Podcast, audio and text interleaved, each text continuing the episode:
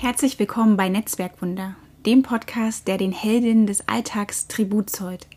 Begleite mich zu Treffen mit wunderbaren Frauen, die jeden Tag ihre Kräfte für Familie, Freunde, Partnerschaft und Job bündeln und sich dabei selbst nicht vergessen. Liebe dich und sei stolz auf das, was du jeden Tag schaffst. Keep it up! Heute habe ich die Ehre, mit meiner Kollegin Siggi zu sprechen. Vor ein paar Jahren wurden wir auserwählt, gemeinsam die Klassenleitung einer Lerngruppe zu übernehmen, die, sagen wir mal, verhaltenskreativ war. Während dieser Zeit hat mich Sigi dadurch beeindruckt, dass man sie nicht aus der Ruhe bringen konnte. Für mich, aber auch für SchülerInnen, ob noch an der Schule oder schon Abgänger, ist Sigi ein Anker. Im folgenden Gespräch berichtet sie über ihre beeindruckende Lebensgeschichte, gespickt mit Hochs und Tiefs. Ich finde es bewundernswert, wie Sigi sich durchs Leben schlägt, sich immer wieder aufrappelt und noch Kraft findet, anderen Menschen Halt zu geben, indem sie ihren Anker auswirft.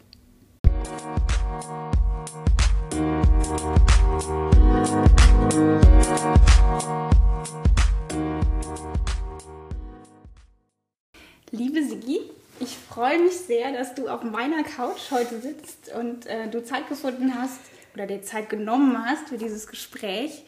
Und ja, es ist mir wirklich eine Ehre, dich heute interviewen und fragen und löchern zu dürfen. Äh, vor ein paar Jahren haben wir ein bisschen enger zusammengearbeitet, schon ein bisschen mhm. her.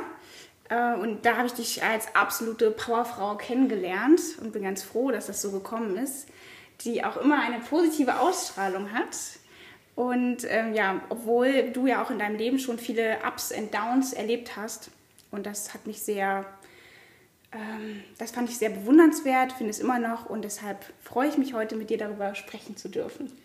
Ja, liebe Marie-Louise, es ist auch für mich eine Ehre. Ich war ja total überrascht, als du zu mir kamst und äh, auch ich war auch überrascht, dass du diesen Podcast machst.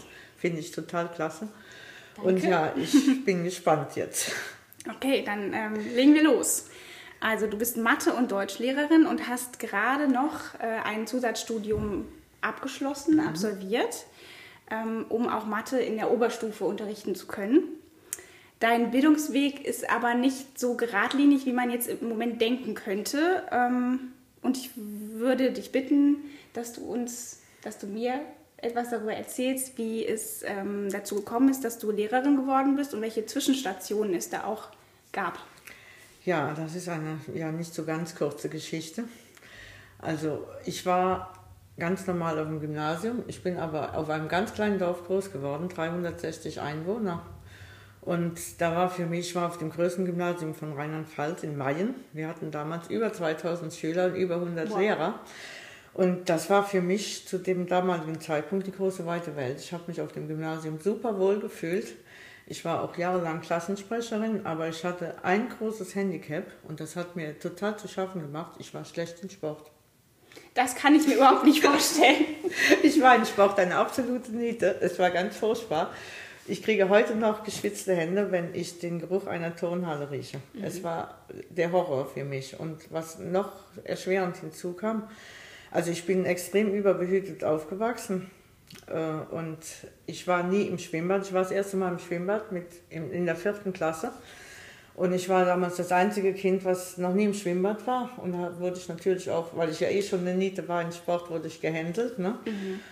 Und das war, das hat mir sehr lange nachgehangen. Also ich habe dann auch erst mit 33 Jahren schwimmen gelernt, weil ich so eine Wasserangst hatte. Wenn mir mhm. das Wasser bis zum Bauchnabel ging, dann habe ich sofort jegliche Koordination einstellen müssen. Ich bekam Herzklopfen, Atemnot und es war vorbei. Und in der achten Klasse sind wir alle zwei Wochen schwimmen gegangen. Ach, hey. Wir waren drei Mädchen, die nicht schwimmen konnten. Wir hatten einen extra Lehrer für uns. Mhm. Wir waren nachher ein Mädchen, was nicht schwimmen konnte. Oh nein. Und wenn ich ganz kurz dazwischen fragen darf, was hat dich motiviert, mit 33 dann das Schwimmen zu lernen? Äh, ja, ich habe, da werden wir ja vielleicht nachher noch drauf zu sprechen kommen. Also ich habe so gewisse Dinge, die wollte ich einfach in meinem Leben mhm. können. Und das war eine Sache, die ich unbedingt können wollte. Mhm. Und ich habe das Schwimmen dann so gelernt. Also es war ein damaliger, also mit dem war ich halt gut befreundet, ein Sportstudent und der ist völlig anders an die Sache rangegangen als die Leute, die es vorher probiert haben. Mein Vater hat es auch schon mal probiert, aber es hat überhaupt nicht geklappt. Ja, und dann habe ich das bei dem tatsächlich gelernt. Toll. Und ich gehe, also jetzt vor Corona bin ich tatsächlich einmal die Woche, bin ich zuerst ins Taurus und später in die Deichwelle äh, Bahnenschwimmen gegangen. Mhm. Das hat mir schon noch Spaß gemacht. Toll. Aber ich bin immer noch eine Niete in Schwimmen. Ich kann nur Ausdauer. Ich kann sämtlichen Sport nur in Ausdauer, nie in. Also ich kann nichts gut. Aber ich habe Ausdauer. Das aber nicht nur im Sport. Ja, das weiß ich. War das ganz viel wert. Ja, ja, damit kommt man auch schon ganz schön weit. Das stimmt. Ich habe ja auch immer Sportlehrer gehabt, die mir gesagt haben, dass ich das alles nicht kann. Aber deshalb hatte ich auch überhaupt keine Freude am Schulsport. Ich kann das total gut ja. nachempfinden. Und jetzt, ähm, wo ich das selber entscheiden kann, was ich machen will und darf und wann, macht mir das richtig viel Spaß mhm. und ich kann das ganz gut verstehen. Ja. ja, also das, wie gesagt, das war, das war einfach ein Handicap. Und dann kam aber noch erschwerend hinzu, ich war schon als Teenie auch ein bisschen rebellisch und wollte auch möglichst schnell äh, von zu Hause unabhängig sein. Und dann waren einfach, wie das oft im Leben so ist, so Zufälle. Da war eine Freundin, die hat sich dann in der Arztpraxis beworben und hat da eine Stelle bekommen. Und ich hatte auch ein sehr gutes Zeugnis.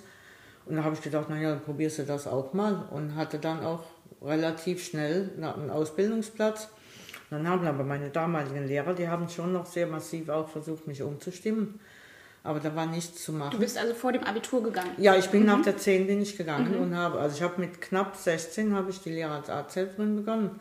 Ich wusste aber schon nach zwei Wochen, dass es mir viel zu langweilig, das ist nichts für mich. aber du hast es Habe ich nach zwei Wochen gewusst, war mhm. mir völlig klar, aber ich, äh, weil ich auch so obrigkeitshörig erzogen bin, äh, ich habe mich nicht getraut, das meinen Eltern zu sagen. Und dann bin ich zuerst mal in dem, also habe ich natürlich die Lehre zu Ende gemacht und dann war halt auch äh, Folgendes, also ich bin dann nach der Lehre auch direkt erste Kraft geworden, dann konnte ich schon auch ziemlich auch viel gestalten da in der Praxis. War eine Kinderarztpraxis. Und dann hatte ich auch private Turbulenzen, die hatte ich eigentlich immer in meinem Leben. ja, jedenfalls äh, hatte ich mit Anfang 20 mich schon mal beim Koblenz-Kollegen erkundigt, um da Abitur mhm. zu machen. Und dann gab es damals aber noch kein elternunabhängiges BAföG und ich hätte das damals finanziell nicht gestemmt bekommen, weil mhm. es gab damals dieses Kolleg gab es nur in Vollzeitform. Mhm, und dann habe ich das zuerst nochmal äh, hinten anschieben müssen, bis dass ich dann, als ich 29 wurde und meine private Situation sich insofern gefestigt hatte, dass man auf das Gehalt jetzt nicht so ganz angewiesen war, beziehungsweise es war, wäre ausreichend was, wenn ich ein bisschen gearbeitet habe dann habe ich neuen Anlauf genommen und bin dann mit 29 endlich mal, das, das Abitur habe ich dann angegangen Super. und war auf dem Koblenz-Kolleg in Vollzeitform auch, mhm. habe nebenher Buchhaltung gemacht, damit ich ein bisschen Geld hatte. Mhm.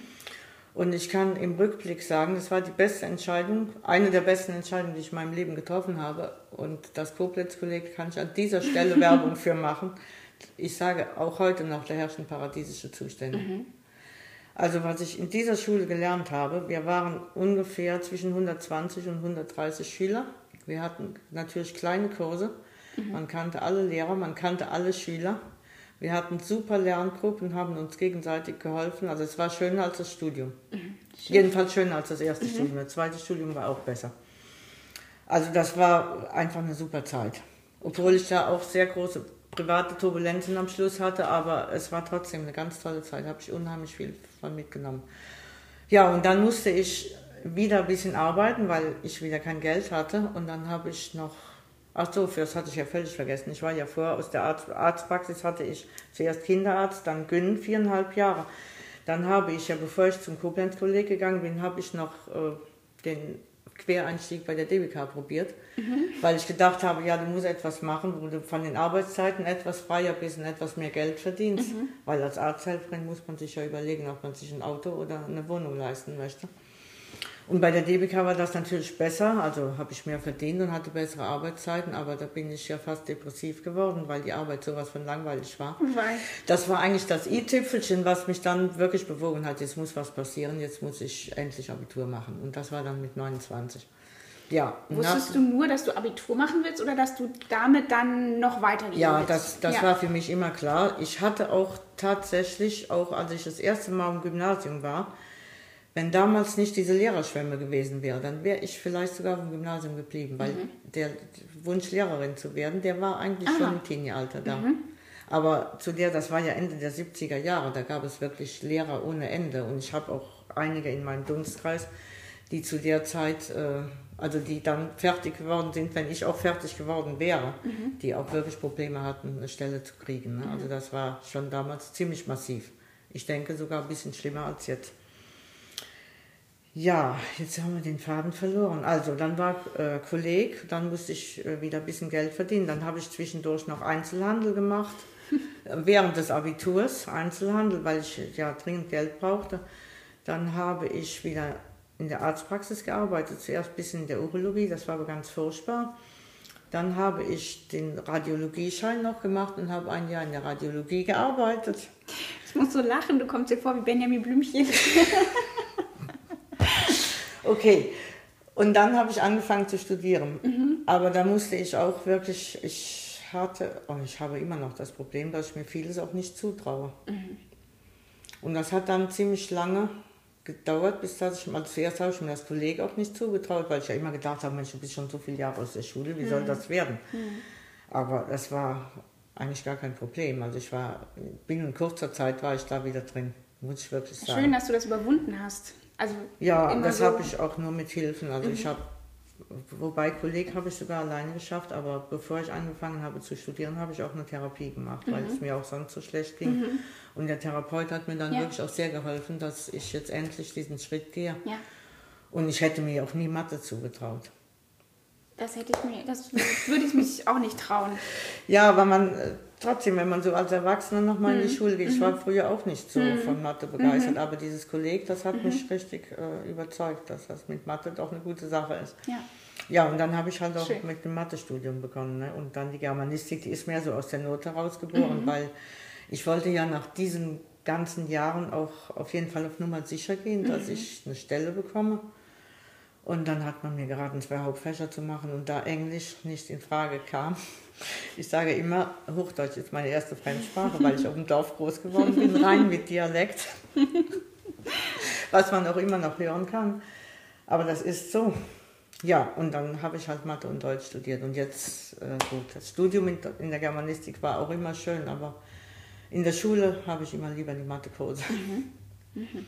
Und das war aber Mathe und Deutsch auf Realschullehramt? Ja, ja, ich habe dann Realschullehramt studiert, genau. Das war natürlich auch so ein bisschen aus pragmatischen Gründen. Damals konnte man in Koblenz nur Realschullehramt ah, ja. studieren. Also ich, mein Wunsch früher war wirklich immer gewesen, Gymnasiallehrerin mhm. zu werden. Mhm.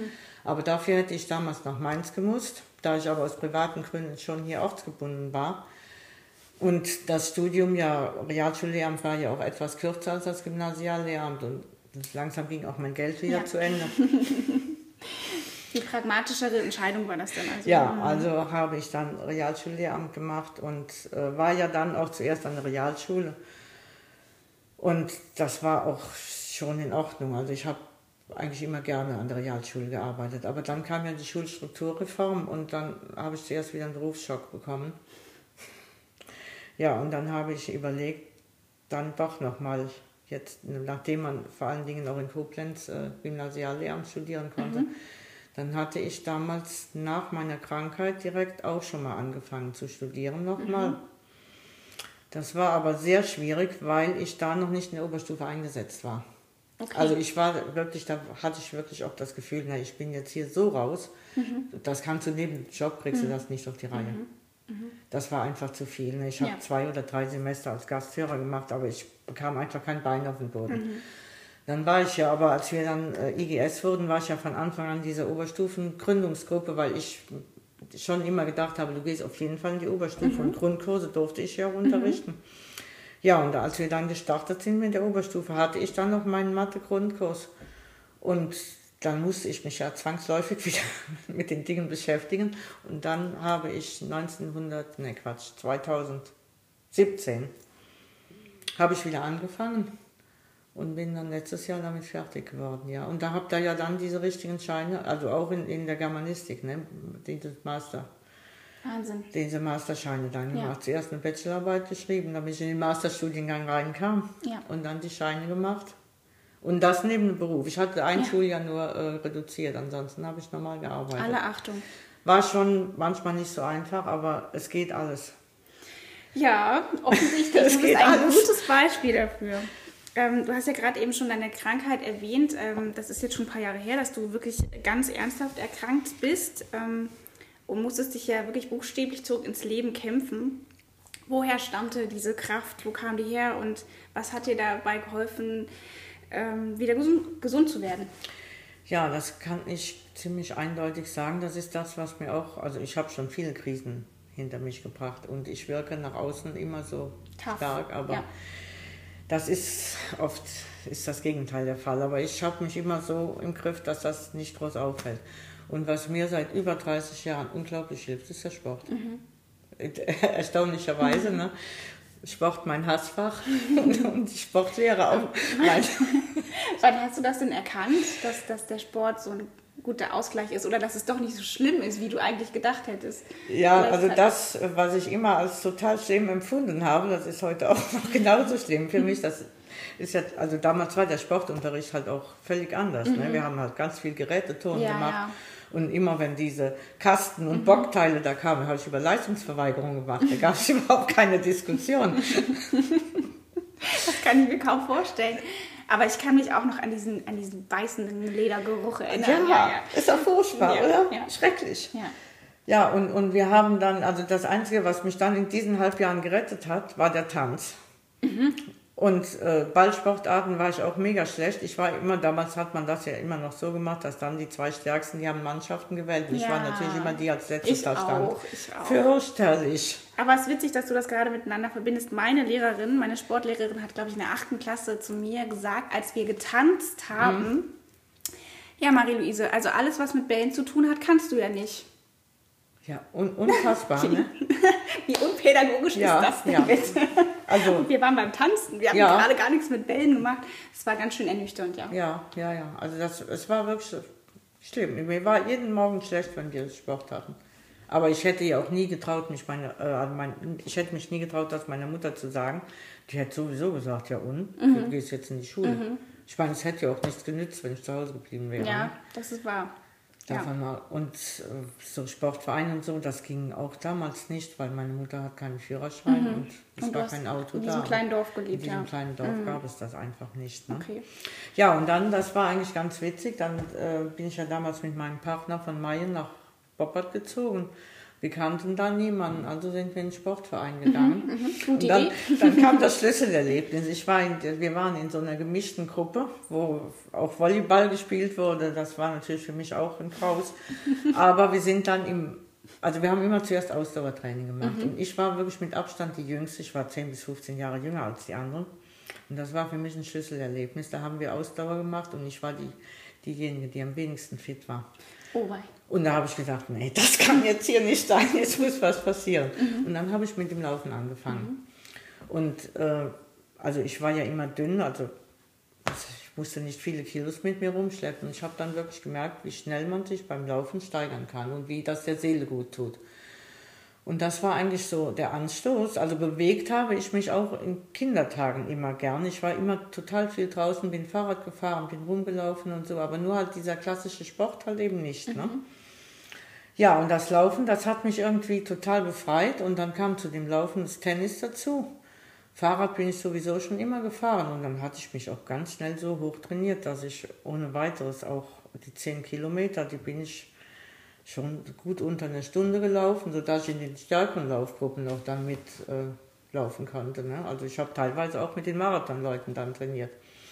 Und das hat mir unglaublich viel Stärke gegeben. Das mhm. hat mir in meinen privaten Krisen Stärken gegeben. Mhm. Und ich weiß noch, also meine Krankheit die ist jetzt tatsächlich, die OP, die war vor 13 Jahren und vier Tagen. Das ist jetzt oh. genau. Wow. Mhm. Und das war schon ein Schock. Das hat mir schon zuerst mal den Boden unter den Füßen mhm. weggezogen. Aber als ich dann, also wir haben uns dann kundig gemacht, wer kam das, also es kam auf die OP an, das war das alles Entscheidende. Und dann hatten wir einen sehr guten Professor in München gefunden. Als ich das erste Mal bei dem war zum Gespräch, da hatte ich wirklich das Gefühl, der hat die Sache hier im Griff. Mhm. Das kriegen wir schon irgendwie hin. Und der hat auch gleich zu mir gesagt, äh, sie sind so mental so stark und sie machen so einen gesunden Eindruck Sie brauchen nicht in Reha zu gehen, das kriegen Sie alleine hin. Das war seine Einschätzung, einfach nur vom Kennenlernen. Hat er recht gehabt? Und das war tatsächlich so. Also ich kam von der Intensivdienstags und ich habe donnerstags kein Bett mehr gebraucht. Ich habe kein freitags keinen Aufzug mehr gebraucht. Ich, bin ganz, ich habe mich morgens angezogen. Irre. Obwohl ich eine halbe Stunde gebraucht habe fürs Duschen, weil ich überall meine Verbände Ja. hatte. Ja, ja. Und ich war einmal in der Physio, die war bei mir am Bett, aber als die Schläuche weg waren, die kam, sollte eigentlich nur alle zwei Tage kommen. Da hat die mich zwei Tage später im Flur getroffen, hat zweimal geguckt und hat gesagt, ich erkenne sie gar nicht wieder. Ja, nee, zu ihnen brauche ich nicht mehr zu kommen. Und dann war das so. Und ich musste ja neu sprechen und neu essen lernen, weil ich halt eine neue Zunge bekommen habe. Und das habe ich auch alleine hingekriegt. Und ich habe, dann habe ich mich auch nochmal wirklich ganz intensiv mit gesundem Leben beschäftigt. Und ich hatte immer das Gefühl, dass ich ja sowieso von meiner Lebensweise auch vorher schon viel dafür getan habe. Das habe ich mir schon auch immer so antrainiert, weil ich bin eigentlich, glaube ich, das wird vielleicht auch ein Schlüssel sein. Ich bin sehr gesund in der Kindheit aufgewachsen. Ich hatte einen eigenen Garten, bevor ich in die Schule gegangen bin. Darüber ich haben dir schon erzählt, ja. gesprochen, Genau, total Also, schön. Äh, Ich bin, wie gesagt, in der Landwirtschaft groß geworden. Meine Eltern waren Landwirt und die hatten einen sehr großen Garten und meine Schwester und ich, wir durften schon im Vorschulalter durften wir ein Stück des Gartens in eigenständiger Regie bewirtschaften. Und wir waren quasi ein Selbstversorgerhaushalt. Bei uns gab es immer frisches Gemüse, frisches Obst direkt aus dem Garten im Sommer, also im Winter natürlich weniger. Es gab so gut wie keine Süßigkeiten, es gab keine Limo, es gab keine Cola und wir waren viel draußen. Wir sind eigentlich die, das ganze Jahr über, wenn das Wetter nicht schlecht war, waren wir draußen. Und das steckt schon so in Ja. mir noch. Ne? Das klingt ein bisschen nach Bullabü. Ja, ja, so ein bisschen in die Richtung gehen. Und da habe ich schon auch irgendwie bei meiner Krankheit, das war eigentlich auch ein ziemlich entscheidendes Erlebnis. Ich hatte während meiner Krankheit, habe ich Kräfte in mir gefühlt, die ich sonst nicht habe. Die sind auch leider wieder verloren gegangen. Aber die waren damals da. Aber du, also das ist ja auch schön, das Wissen zu haben, dass da noch mehr in dir steckt, wenn du das nochmal brauchen solltest, was wir nicht hoffen, dass man ja tatsächlich Grenzen überwinden kann, wo man dachte, hm, da, dahinter ist nichts mehr. Das, das habe ich, in dem Moment habe ich das, also in den Monaten, ich war ja ein halbes Jahr nicht in der Schule und dann ein halbes Jahr in Wiedereingliederung, da habe ich das schon auch sehr, sehr stark immer gedacht. Aber es ist halt so schade und das ist mir auch nicht gelungen, dass man das nicht mehr in seinen normalen Alltag noch übernehmen kann. Weil irgendwann ist man doch wieder so in der Mühle drin. Ja. Und das ist mir, muss ich jetzt wirklich sagen, da sind mir schon abhanden gekommen. Auch es ist mir selbst bewusst und ich versuche dagegen anzugehen, aber es gelingt mir nur in seltenen Fällen. Aber ich weiß ganz genau, und das äh, praktiziere ich auch heute noch, also der Sport oder die Bewegung, die ist für mich absolut essentiell. Das ist, also ich habe Panik, wenn ich jetzt hier Corona war für mich, wenn da hieß Lockdown und Ausgangssperre und so, da habe ich schon fast panisch reagiert, muss ich sagen. Da muss ich mal kurz einstreuen, die Information, dass du 25, nein, 25 Kilometer, auch nicht, 15. Nein, nein Wie viel sind ich gehe so ich bin ganz ungefähr zwischen, wenn ich gute, also ich habe einen Schritt, äh, Durchschnitt von 25.000 Schritten und das so sind über 15 Kilometer. So war das. Ich, ich und Zahlen, ich bringe mal alles durcheinander. Okay. Also ich sage- Aber es ist ja trotzdem irre. Ja, Täglich. ja, ja, also ich sage immer, mich kannst du so auf den Jakobsweg da schicken. gehe ich in vier bis fünf Wochen locker runter. Toll. Das ist äh, so. Aber jetzt, ich, das habe ich mir aber auch erst im letzten Jahr so angewöhnt, dass dieses viele Gehen. Ich stelle meinen Sport, muss ich natürlich auch aus Altersgründen immer schon mal zwischendurch so ein bisschen umstellen. Ich bin früher, habe ich halt mehr so gepowert. Dann bin ich gelaufen und viel Fahrrad und geschwommen. Und wie gesagt, ich habe jahrelang auch sehr viel Tennis gespielt. Aber das äh, tut meinen Gelenken jetzt nicht mehr so gut. Also im Moment jogge ich so zweimal die Woche nur, versuche Nur. ein bisschen Crosstrainer. Crosstrainer habe ich auch jahrelang nach der Krankheit, habe ich erst Crosstrainer gemacht, ja, fast jeden Tag. Das will ich auch auf jeden Fall wieder anfangen, aber im Moment ist das gerade aus privaten Gründen ein bisschen schwierig, weil ich ja so eine Übergangswohnsituation Ja, im da Moment kommen wir habe. gleich noch drauf zu sprechen. Oh, Also, oh, ja, oh wei, oh ja. Mit dem Crosstrainer ist ein bisschen schwierig im Moment. Äh, Und deshalb gehe ich jetzt einfach viel. Ne? Und Ja. also ich, es ist sowieso dieses Laufen und Gehen, das hat für mich immer was Befreiendes gehabt. Das war als Kind schon so. So die, dieses draußen an der frischen Luft und in der Natur, aber auch hier in der Stadt. Also Hauptsache irgendwie gehen. Ja, ja, wie schön. Und da, laut deiner App bewegst du dich mehr als 99,9 Prozent ja, der Bevölkerung. Genau. ja, das kann ich mir gut vorstellen. Toll. Ähm, jetzt haben wir schon über die, die körperliche Gesundung gesprochen. Vielleicht können wir noch mal ganz kurz über diese mentale Gesundung sprechen. Das hat ja schon auch was mit dem Sport zu tun, aber ähm, gab es da noch eine andere Komponente? Ja, also ähm, wir, wir hatten ja eben über diesen zweiten Bildungsweg gesprochen. Mhm. Und der hat schon auch viel damit zu mhm. tun. Also ich habe im Prinzip immer mit meinen äh, neuen Wegen im Beruf angefangen, wenn ich privaten Stress hatte. Mhm. Wobei das mit dem Abitur, das, da stand eigentlich der private Stress nicht so im Vordergrund, sondern da war ich wirklich beruflich an einem Punkt angekommen, wo ich mir sagen musste, also jetzt muss hier wirklich ernsthaft was passieren. Mhm. Jetzt hast du halt schon so viele Sachen ausprobiert. Du musst jetzt Nägel mit Köpfen machen. Ne? Und nach dem Abitur war ja dann wieder diese Situation, wieder Arztpraxis und ich hatte am Anfang auch sonst keine andere Möglichkeit gesehen, aber es hat mich dann wieder dahin geführt, dass ich echt richtig frustig war und habe ja dann deshalb auch die äh, Therapeutenhilfe in Anspruch mhm. genommen. Also es musste was passieren, was meinen Geist mhm. beschäftigt, mhm. also habe ich mit dem Studium angefangen. Und wenn ich jetzt das letzte Studium, was ich gemacht habe, da habe ich ja dann auch äh, mit Anfang 50 das erste Mal begonnen, aber das war dann wirklich auch privater Frust, wo ich gedacht habe, jetzt musst du irgendwie eine andere Säule in deinem Leben mhm. Aktivieren, die dich äh, wieder da ein bisschen rausreißt. Mhm. Und das klappt bei mir auch eigentlich immer sehr gut. Also wenn, wenn eine Sache nicht so gut läuft, dann muss man die andere irgendwie pushen. Mhm. Das ist so meine Erfahrung bis jetzt. Okay. Und das gibt mir dann zumindest ja, es, also ich denke, es, es, hilft mir dann schon, da irgendwie Und mit zurechtzukommen. So ja, ja, mhm. ja. Okay. Ähm, deine positive Grundeinstellung, die du ausstrahlst, ähm, ist dir die angeboren? Ist die durch Erziehung, ähm, hat die sich dadurch entfaltet oder kam es auch im Kontext deiner Krankheit dazu? Was würdest du sagen? Nee, im Kontext meiner Krankheit würde ich nicht sagen, aber anerzogen ist es mir in keinster Weise. Ja, Dann war es doch eine aktive Entscheidung, die du irgendwann getroffen hast. Ich, das ist jetzt echt schwer, weil, also, da muss ich jetzt schon wieder sehr weit ausholen. ich möchte auch hier nicht zu viel erzählen. Ähm, also ich, meine Mutter ist depressiv. Mhm. Die, die Familie meiner Mutter väterlicherseits, die sind alle schwerst depressiv. Oh. Bei uns zu Hause wurde wenig gesprochen. Mhm. Und darunter habe ich sehr gelitten die, ich komme sehr nach meiner Oma, aber die Oma war auch depressiv und die hat sich das Leben genommen. Oh wei. Das war ein Schock für die Familie. Mhm. Ne?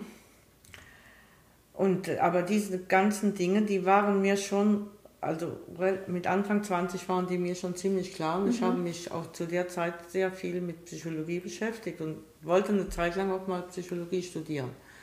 Und habe auch ein Buch nach dem anderen gelesen. Mhm. Kann ja. ich mir gut vorstellen. ja, da sind mir halt auch, auch ganz, ganz viele Dinge bewusst geworden. Mhm. Und ja man, man sagt immer, ich habe so eine positive Grundausstrahlung. Das hat man mir im Referendariat auch immer gesagt und in der Arztpraxis auch. Aber wie gesagt, in mir drin ist das eigentlich gar nicht mhm. so. Also vieles ist Fassade, muss ich mhm. ganz ehrlich sagen. Okay. Aber in, in guten Phasen dann ist das keine Fassade. Und das ist auch das Erstaunliche an der Krankheit. Ich habe eigentlich an kaum eine Lebensphase so eine gute Erinnerung als an die Phase Ach, der Krankheit. Das, das ist total verblüffend. Klingt wirklich ein bisschen verrückt für, ja. für jemanden, der außenstehend ist. Das ist äh, völlig erstaunlich, weil ich habe so viele positive Erlebnisse ja. in diesen Monaten gehabt, wo ich krank war. Das, also ganz entscheidend hat da eine Familie zu beigetragen. Das war meine Bettnachbarin, die mhm. mit 70 die sich eine vergleichbare OP hatte wie ich, nur die war noch viel stärker betroffen als ich. Zu der Familie habe ich immer noch ganz engen Kontakt. Die leben in München bzw. in der Umgebung.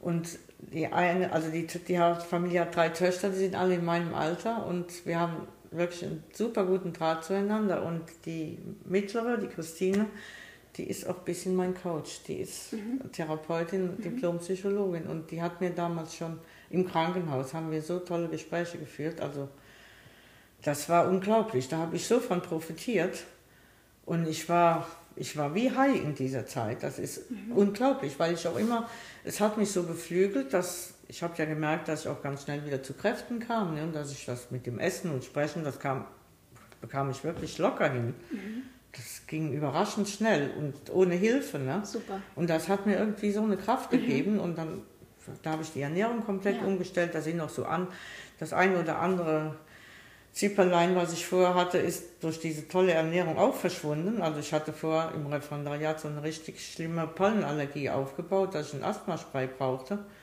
Und als die Ernährung mal ein halbes Jahr komplett umgestellt war, war alles verschwunden. Alles Was? weg. Das ist ja erstaunlich. Ja, ja, das war wirklich, das war total verblüffend. Ich habe mich nie fitter gefühlt als zu dieser Zeit. Ich hatte auch einige Kilos abgenommen, weil man kann ja am Anfang nichts essen, man hat mhm. Magensonde und kann am Anfang auch nur Flüssignahrung zu sich nehmen. Ne? Also, äh, und wir hatten alle auch, auch meine Bettnachbarin, also die muss sich heute noch flüssig ernähren, aber wir sahen aus, wir hatten eine Top-Haut, Blüten rein. Keine Süßigkeiten, keine kein Süßigkeiten, Alkohol. ja, nichts. Also, mhm. wobei ich auch nie Alkohol mhm. in großen Mengen getrunken mhm. habe und mhm. auch nie geraucht habe. Mhm. Also, aber das war wirklich total verblüffend. Ich habe auch wirklich viel meines, meiner guten Verfassung auch auf diese Ernährung ja. zurückgeführt. Und dann hat man natürlich, wenn man zu Hause ist, ein halbes Jahr, da hat man natürlich auch Zeit, sich damit intensiv mhm. zu beschäftigen und dann auch aufwendiger zu kochen und so ganz bewusst und so. Und das ist zum Beispiel eine Sache, die konnte ich in den Alltag nicht komplett hinüber retten, weil mhm. Du weißt das, wir sind Kolleginnen in der Schule. Da muss man in der Pause auch mal was Süßes essen das manchmal. Stimmt, ne? Das stimmt, ja, vor allem wenn das immer überall so angeboten wird. Ja ja, ja, ja, ja. Das ist dann schon etwas schwierig und ich habe zwar Teile schon, also ganz viel habe ich immer noch, also das habe ich so verinnerlicht, mhm. dass ich das immer noch so mache. Aber bei weitem nicht mehr so, wie mhm. das am Anfang war. Mhm. Ähm, du hast ja gerade über, über so eine Coaching-Situation gesprochen und das war ja auch eine Form von, also Ehrenamt, Freundschaft. Ich versuche gerade die Kurve zu kriegen. Mhm, mhm. und du bist ja selber auch ehrenamtlich ähm, tätig. Hast mir schon öfter darüber berichtet, dass du dich um ehemalige Schüler kümmerst und ähm, dass du die unter deine Fittiche nimmst, die im Leben eben so ein bisschen Probleme haben, strugglen. Äh, wie, wie kam es denn dazu und was hat dich äh, dazu motiviert? Und also, wie unterstützt du? Als erstes, also ich würde das jetzt nicht als Ehrenamt bezeichnen. Das ist jetzt nicht offizielles Ehrenamt. Okay, nee, das mache, macht ja ne? nichts. Das ist ja Sondern, ein persönliches, ja, eine ja, persönliche ja. Verbindung. Also ich, dadurch, dass ich jetzt keine eigenen Kinder habe, das ist irgendwie bei mir nicht geglückt, weil ich nie den richtigen Partner dafür habe und hatte. Mhm. Und mich auch irgendwie wirklich von der Psyche her nie dafür stark genug gefühlt habe. Mhm. Ich glaube, das hat schon damit auch was zu tun. Und mir fallen dann schon sehr stark auch Kinder auf, die Hilfe brauchen. Aber es sind nicht nur Kinder, ich habe auch noch so eine 96-jährige Dame, die ich unterstütze seit vielen Jahren. Äh, ja, das sind aber alles so Fälle, die mir irgendwie so zugelaufen sind, würde ich mal sagen. Ich würde das jetzt nicht als Ehrenamt bezeichnen, sondern Gut, das hab, die, die, Stempel habe ich die, jetzt auch. Ja, die sammeln sich mehr so bei mir, weil vielleicht habe ich ein Helfersyndrom, ich weiß es nicht. Bestimmt. Kann man es sicher so bezeichnen, ja. Und ja, also ich habe ja jetzt den Spezialfall, das hat sich auch so entwickelt. Wir, das ist ja quasi wie mein Kind und wir werden ja jetzt auch demnächst die WG machen in dem eigenen Haus. Und das, da habe ich ja quasi ehrenamtlich ein Jahr für das Jugendamt gearbeitet, aber das war ja jetzt auch kein offizielles Ehrenamt, sondern ich war die wie nennt man das, der Erziehungsbeistand. Mhm. Das wäre normalerweise hätte das jemand vom Jugendamt machen müssen, aber der Vormund hat gesagt, ja, wenn das hier sowieso schon so gut läuft, wieso sollen wir da noch jemanden beauftragen, kannst du das auch machen? Ja, und dann habe ich das natürlich gemacht. Ne? Toll. Und, und der andere Fall, das war halt eine Nachbarin äh, in dem Dorf, wo ich 13 Jahre gewohnt habe. Das ist so eine Ersatzoma für mich. Und die kann ich ja jetzt nicht im Stich lassen. Die ist jetzt wirklich, also das ist ein Grenzfall, die lebt noch alleine im Haus, sieht nichts, hört nichts und äh, ist eigentlich äh, auch völlig kraftlos. Also eigentlich ist das eine Grenzsituation. Die mhm. ist aber auch, kann aber auch nicht ins Altenheim gehen, weil die überhaupt nicht sozialkompatibel ist. Das, und die kann auch keine Pflegerin ins Haus holen. Naja, und die wird halt aus der Ferne ein bisschen betreut und ich sorge für die Medikamente und so fahre da einmal die Woche hin. Mhm. Aber das ist mehr so, was man halt so als Bürger tut, wenn man sieht, dass irgendwo Hilfe notwendig mhm. ist. So würde ich das eher bezeichnen. Okay, schön. Tut mir leid, dass ich dir diesen Stempel aufgedrückt ja, habe. Nein, das, das ist, ja nicht, ist ja nicht schlimm. Ich wollte es nur, ich will ja hier nicht mich mit irgendwelchen Federn schmücken, die nicht da sind. Also ich Aber ich nicht, möchte dich gerne mit Federn das, schmücken. Das Ehrenamt, also ich hatte so insofern ja. noch nie so ein Ehrenamt ja. gehabt. Vielleicht doch, ich war früher mal Katechet in der katholischen Kirche, das war vielleicht ein Ehrenamt. Okay, okay. Ja, wie das heißt, ist, ist mir eigentlich auch gar nicht so wichtig. Es geht eher darum, äh, dass du von deiner wenigen Zeit, die du hast, dann auch noch dir, dir Zeit nimmst, um die für andere zur Verfügung zu stellen und denen zu helfen. Das finde ich äh, toll. Ja. ja, ja, aber ich meine, ich habe ja da auch was von. Also ich mache das mhm. ja auch gerne, sonst würde ich es nicht tun. Ja, ne? Das ja. kommt so aus mir, aus Schön. dem Inneren, hätte ich jetzt mal so gesagt. Ja, bleibt dir noch Zeit für dich selbst? Nimmst, nimmst du dir trotzdem noch von dem Stück Kuchen, der schon ganz fast aufgegessen ist, noch ein bisschen Zeit? Ja, die Zeit für mich, also darunter würde ich jetzt zum Beispiel auch mein, mein zweites Studium insbesondere mhm. verbuchen. Okay, das also war, die Weiterbildung auch. Ja, mhm. also auch mein erstes Studium, also alle, alle mhm. meine äh, zweiten Bildungswegperioden, die waren, weil ich lerne einfach so gerne mhm. und äh, insbesondere jetzt dieses zweite Studium, das war wieder so schön.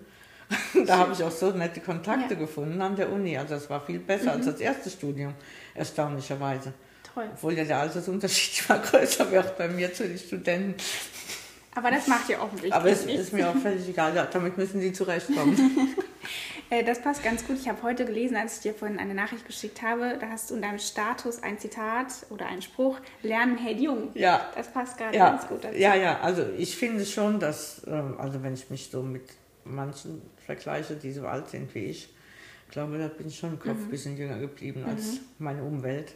Super. Ich glaube, das kann ich wirklich von mir sagen. Gibt es denn noch irgendwelche ähm, Potenziale an, oder Stärken in dir, die du so ein ganz bisschen spürst und an denen du noch weiter arbeiten wollen würdest? Ja, ja, ja, die gibt es auf jeden Fall. Also ich bin zum Beispiel auch total gerne kreativ und mhm. das musste ich jetzt die letzten Jahre während des zweiten Studiums jetzt doch sehr stark in den Hintergrund stellen und das würde ich gerne jetzt, äh, auch wenn jetzt das Haus mal fertig mhm. ist, das ist ja im Moment für mich schon auch eine größere Baustelle und ein bisschen Stress das würde ich schon dann gerne wieder mehr in den Vordergrund stellen, weil das ist auch etwas, wo ich mich so recht gut bei entspannen kann. Und ich freue mich, wenn im Haus dann der Garten wieder da ist. Im Moment habe ich ja leider keinen Garten. Also das ist zum Beispiel auch für mich so eine Oase, wo ich aufatmen kann und so der Geruch von Erde, also das kommt mhm. aus Kindertagen. Mhm. Ne? wenn im Frühjahr, wenn man das erste Mal den Garten dann wieder umgräbt und das riecht so gut mhm. oder im Herbst bei der Kartoffelernte. Das ist schon schön. Das werde ich ja hoffentlich auch bei der erleben. Ja, ja, da, also das ist schon, hat schon was. Super. Ja, du hast schon angesprochen, dass du im Moment in einer WG lebst. Äh, das ist ja schon ein bisschen ungewöhnlich in deiner Lebensphase ähm, und, und auch eine neue Erfahrung. Wie, wie gefällt es dir und welche Herausforderungen bringt das auch so mit sich? Würde ich gerne wissen. Äh, ja, also die WG, das war das Beste, was ich machen konnte. ich habe ja nach der Trennung von meinem früheren Lebensgefährten, das war nicht so einfach. Also wir haben uns schon äh, gütlich getrennt und Entschluss von beiden, aber nach 24 Jahren ist das schon ziemlich schwer, habe ich mhm. zuerst alleine gelebt.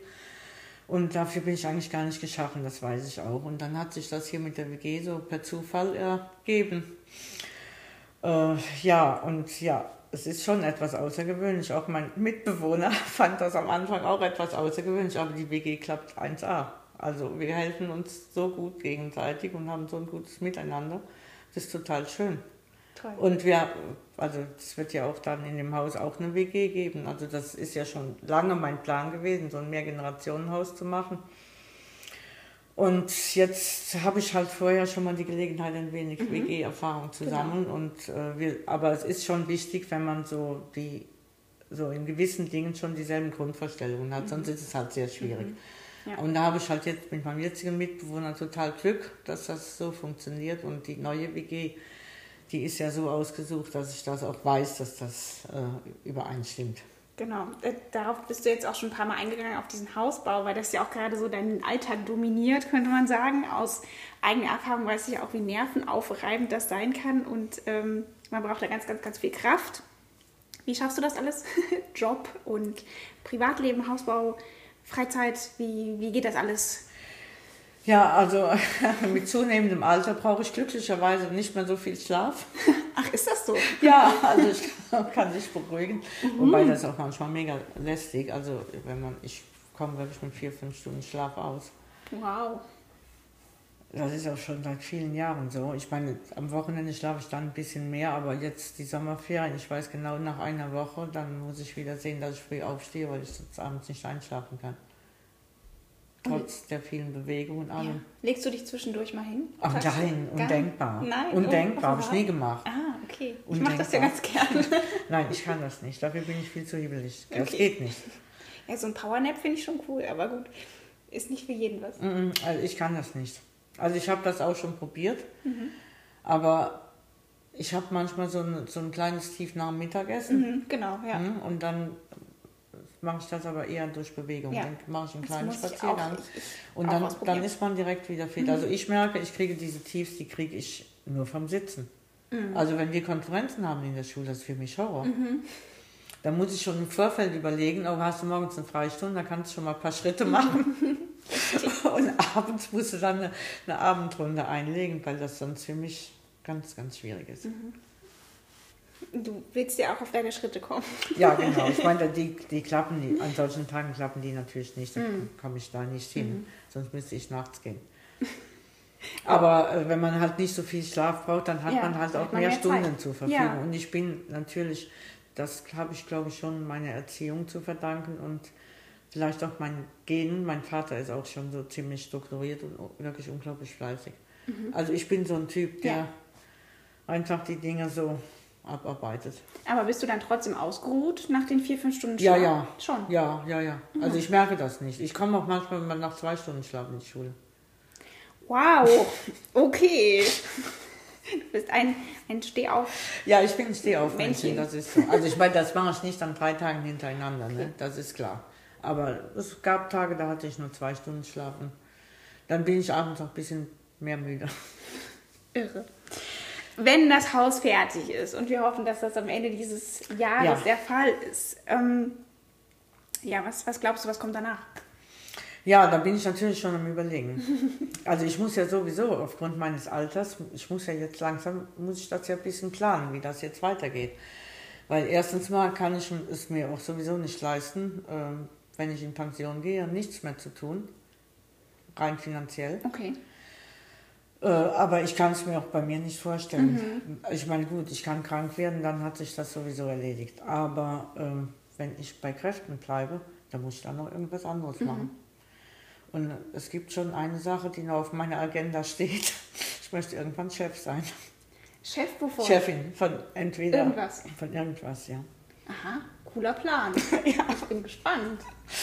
Also irgendwas muss mir noch einfallen. Aha, okay. Finde ich gut. Guter Plan. Aber ob das klappt, weiß ich nicht. Aber ich denke schon mal ein bisschen drüber nach. Und da kommt wieder die Rebellen ich, ein bisschen. Ja, ja, ja. Und ich meine, hier das Studio muss ja jetzt auch noch irgendwie so ein bisschen amortisieren. Ich denke mhm. auch immer auch pragmatisch. Also ja. irgendwie möchte ich auch schon noch ein bisschen weiterkommen. Mhm. Super. Voll gut. Ich habe einen Satz für dich und wollte dich fragen, wie du zu dem Satz stehst. Lernen ist wie Rudern gegen den Strom. Hört man damit auf, treibt man zurück. Ja, ich würde sagen, das ist so.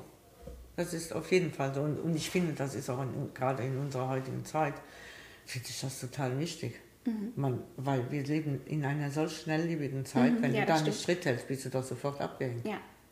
Ja, du bist ja auch technikaffin, ne? Ja, ja, total. Mhm. Das, das habe ich in der zweiten Arztpraxis mhm. plötzlich entdeckt, dass mir mhm. das total viel Spaß ja. macht, weil ich musste dann in der zweiten Praxis, wo ich gearbeitet habe, in der Gyn-Praxis, musste ich plötzlich mit dem Computer arbeiten. Ich war die einzige Arzthelferin. Meine Chefin hatte überhaupt keinen Plan. Wir haben freitags morgens den Computer bekommen.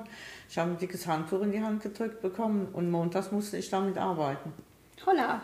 Mhm. Mhm es hat irgendwie geklappt. Also ich meine, wir kon ich konnte nicht alles, aber wir mhm. konnten die normalen Dinge, die haben und das funktioniert. Und ich weiß noch, die erste Abrechnung mit diesem mit dieser neuen Technik, da bin ich in Tränen ausgebrochen. Fehlermeldung über 3000. Ach du Gott, oh Gott, oh Gott. Oh mein, na gut, dass wir jetzt darüber lachen können. Es ist Vergangenheit. Sehr schön. Oh Mann, ähm, wenn du jetzt auf dein bisheriges Leben und diese ganzen Dinge, die du schon mit dir herumträgst, zurückblickst, an welchen Erlebnissen glaubst du, bist du am meisten gewachsen?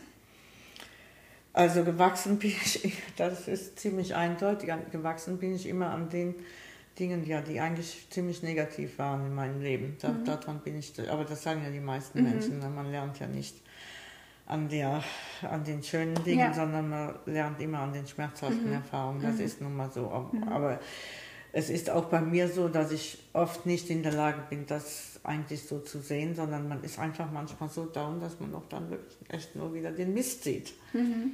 Das ist auch, und wenn ich mir das hundertmal sage und ich ja auch schon so oft diese Erfahrung gemacht habe, mhm. es hat eigentlich immer, wenn ich so Entscheidungen getroffen habe im Leben, die auch wirklich relativ unpopulär waren und mhm. die auch nicht so einfach waren, aber unterm Strich hat es sich immer gelohnt, mhm. aber trotzdem, wenn man da drin steckt, dann sieht man das nicht. Aber was, ähm, was motiviert dich denn dazu, dann trotzdem weiterzumachen?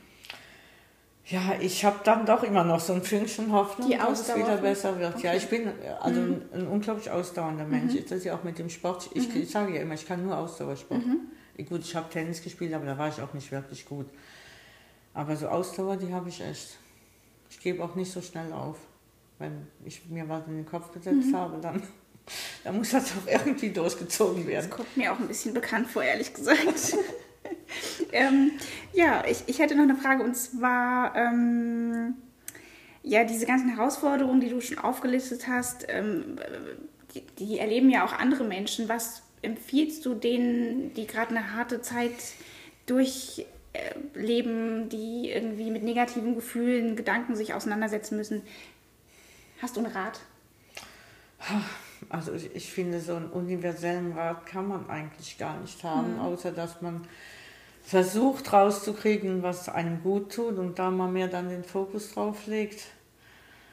Und ja, doch, ich, es gibt schon einen Rat. Also das habe ich mit Anfang 20 schon sehr früh lernen müssen. Also ich finde, das war in meinem Leben auch sehr entscheidend, man braucht unbedingt ein gut funktionierendes, verlässliches soziales Umfeld. Und zwar in allen Lebenslagen, egal ob man privaten Stress hat, auch wenn man krank ist oder beruflichen Stress. Also das ist für mich komplett unerlässlich. Und das habe ich, diese Erfahrung habe ich mit Anfang 20 gemacht. Da war ich nämlich das erste Mal in einer richtig schlimmen Krise. Und ich hatte mein privates Umfeld aber vorher so aufgebaut, dass ich im Prinzip damit nichts anfangen konnte. Mhm. Und da habe so ich mir Ohrfeige. gesagt, da habe ich mir gesagt, das passiert dir nicht noch mhm. mein Leben. Und seitdem habe ich immer die Freunde, die für mich jetzt sich wirklich als Freunde herausgestellt haben, die habe ich auch über alle Lebensphasen hinweg retten können. Auch egal in welcher Entfernung die sich mhm. befinden. Mhm. Und das ist für mich, also das ist für mich auch heute eine Strategie. Also ich rede mir auch ganz viel von der Seele. Auch bei meiner Krankheit habe ich das so gemacht. Ich finde Reden extrem wichtig. Aber man muss natürlich auch Gesprächspartner haben, die einen so ein bisschen, also die einen verstehen und ja, mit denen man dann auch wirklich, die einen auch mal kritisieren und einem neue Impulse geben, finde ich extrem wichtig. Mhm. Das ist schon fast wie Therapie. Ja, das ist eine spannende und wichtige Erkenntnis. Finde ich gut. Ähm, meine letzte Frage wäre, was war denn der beste Rat, den du mal erhalten hast? Oh Gott. Marie, wie sie jetzt? Oder wenn dir gerade kein Rat einfällt, ist ja auch nicht schlimm. Gibt es vielleicht irgendwie ein Motto?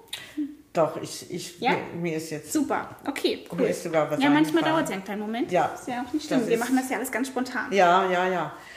Also, ähm, ich hatte ja erwähnt, dass ich äh, wirklich so unsicher bin. Ne? Und mhm. ich bin auch jetzt oft noch unsicher, mhm. obwohl ich schon 58 Jahre alt bin. Aber so ganz befreit habe ich mich davon noch nicht. Und der Therapeut, den ich damals mit Mitte 30 hatte, also den hätte ich sowieso längst aufgesucht, wenn der noch leben würde. Leider ist der vor ein paar Jahren verstorben. Der hat ja mir damals geraten, ich soll jetzt endgültig äh, doch Mathematik studieren, weil mhm. mir das doch so viel Freude macht und ich würde das schon schaffen. Und wie oft habe ich schon gesagt, was für ein Glück, dass ich mich da durchgekämpft habe. Ich meine, das, ich bin kein Überflieger, aber man kann da auch mit äh, Geduld und ein bisschen Übung vieles erreichen und mir macht das einfach Freude. Und das war schon, da, da, denke ich ganz oft, Mensch, wie gut, dass du das gemacht hast, weil das ist das, was ich mhm. in der Schule auch am liebsten mache. Schön. Also so die Mischung aus Ausdauer, aus etwas Neuem lernen, ähm, so eine Grundmotivation. Mhm. Das ist so dein Erfolgsrezept, könnte man vielleicht sagen. So, so ein bisschen, ja. ja. Und, und auch da gehört aber auch so das Umfeld dazu. Also ich hatte ja mhm. auch schon mal Stimmt, äh, äh, erwähnt, diese Lerngruppen, das macht mir mhm. total Spaß, wenn ja. man das dann noch im Team machen kann. Ja. Und, also ich bin nicht so der Lerner, der nur im Kämmerchen mhm. sitzt und deshalb würde ich auch jetzt nie an die Doktorarbeit denken. Das wäre mir alles mhm. viel zu einsam. Mhm. Ich liebe es, wenn wir so in der Lerngruppe sind und da ein bisschen was ausprobieren können und so. Das ist, ist so mein Ding. Sehr schön. Das freut mich und du strahlst ganz doll dabei. Ja. Klasse. Ich bin gespannt, wie es weitergeht. Ich wünsche dir auf jeden Fall ganz, ganz, ganz viel Erfolg gerade mit diesem Hausprojekt, äh, weil das liegt ja auch nicht nur in deiner Hand, ja, ne? so ist das. Äh, sondern in den Händen von vielen anderen Menschen und du musst dich auf die verlassen, was ja auch manchmal ein Stück weit wehtut, wenn das dann nicht klappt. Allerdings, ja. Aber ich drücke dir ganz fest die Daumen und bin gespannt, wie gesagt, was danach kommt und ähm, wann du wie Chefin wirst. Ja. Dankeschön, Marie-Lise. Ob das klappt, das wissen wir noch Ach, nicht. Ich, ich glaube da ganz fest dran. Ich habe es jedenfalls noch anvisiert. Vielen Dank fürs Gespräch. Ich danke auch, liebe Marie-Louise.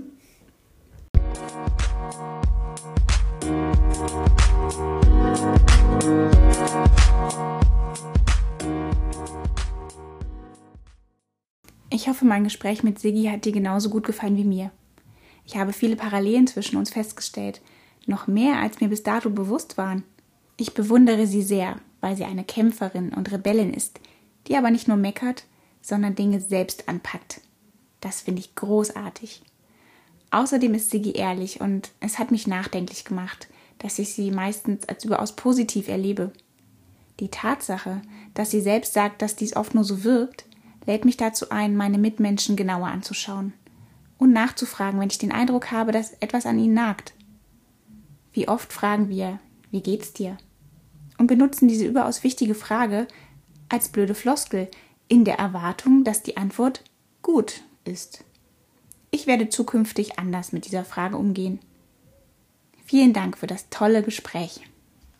Zum Schluss darf ich mich noch bei dir bedanken, dass du diese Podcast-Folge von Netzwerkwunder gehört hast. Wenn du Fragen, Anregungen oder Kritik hast, dann hinterlasse gerne einen Kommentar. Ich freue mich von dir zu hören. Bis bald und keep it up, deine Marie-Louise aus Koblenz.